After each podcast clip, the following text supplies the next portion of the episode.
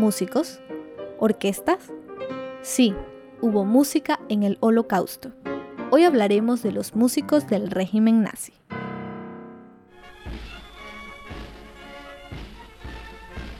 El partido nazi utilizó la música para persuadir e influenciar a las masas. Estaba presente tanto en reuniones como eventos públicos, todo para unificar los sentimientos que le favorecieran a sus ideales. Pero la pregunta es, ¿había música para los cautivos en los guetos?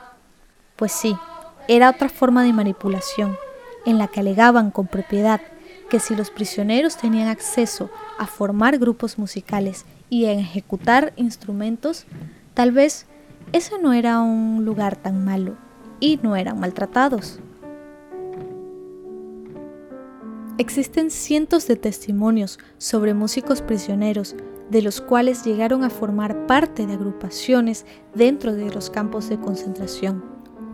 La música, habitualmente asociada a la belleza y a la creatividad, ¿cómo podría ésta ser parte de momentos horribles bajo el régimen nazi y su exterminio? Es decir, la música era utilizada con fines sádicos y también de esparcimiento. Se hacían marchas forzosas durante el trabajo cruel, al ritmo de la música, entraban a las cámaras de gas.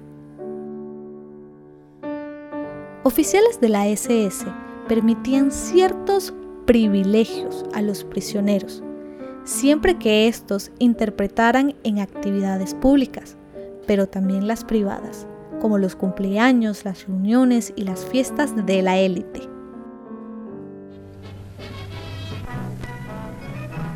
Hablando ahora un poco sobre el repertorio, como había mencionado, se realizaban piezas de marcha, en especial las francesas eran muy gustadas. Las obras de Bach, compositor alemán, eran ejecutadas con fines propagandísticos, mostrando la supuesta superioridad de la raza. Además de los grandes compositores que se ejecutaban, los prisioneros no solo se convirtieron en ejecutantes, sino que también en compositores, mayormente de melodías cantadas, donde plasmaban sus agonías y buscaban mantener su identidad.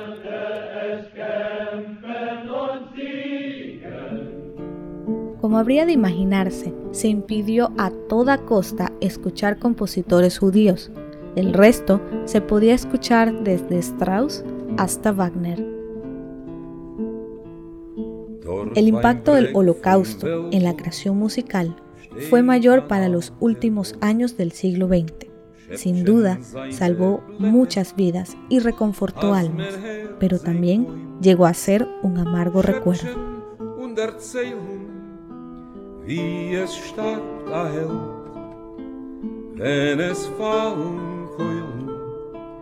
Über Wald und Feld. Schöpfen und erzählen, wie es starb der Held, wenn es fallen Keulen über Wald